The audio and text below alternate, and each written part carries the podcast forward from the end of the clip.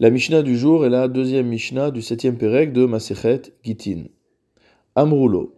Nirtov get le Si jamais deux personnes s'adressent à une troisième et lui demandent Doit-on écrire un get à ton épouse? De quel cas parle-t-on? Le Barthénois explique qu'on parle du cas d'une personne qui est en bonne santé, donc le mari est en bonne santé, ou alors l'ishriv mera, ou alors il s'agit d'un mari qui est agonisant mais qui est chacham, mais qui a de la sagesse, de l'intelligence.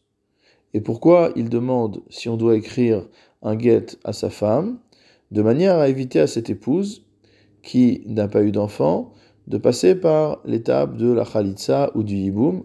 Donc pour lui éviter cela, on, propose au mari d'écrire à son épouse un guet dès maintenant. Ve'amar lahem ketovu. Si jamais le mari leur dit écrivez. Ces deux personnes, que font-elles Amrou la sofer vechatav. Elles s'adressent à un sofer et lui demandent d'écrire le get. Vela edim vechatmu.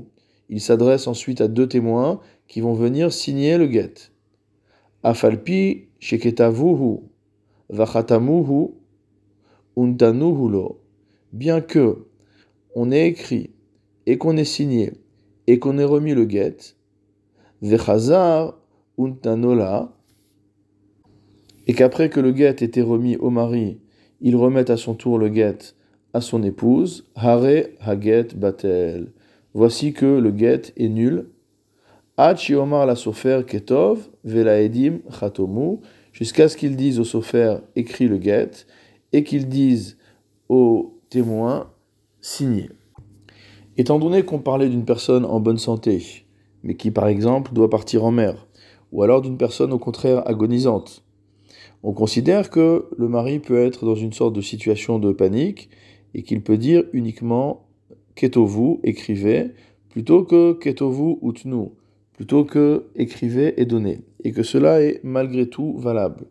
Mais ce que vient ici nous dire la Mishnah, c'est que même dans un tel cas, il faut que l'ordre d'écrire et de signer, etc., ait été donné directement aux personnes qui le font. On ne peut pas passer par des intermédiaires.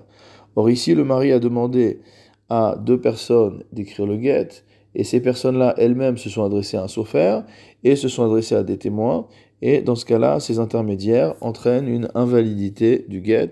Il faut que le mari parle directement à celui qui écrit le guet et parle directement à ceux qui vont signer le guet pour que le guet soit valable.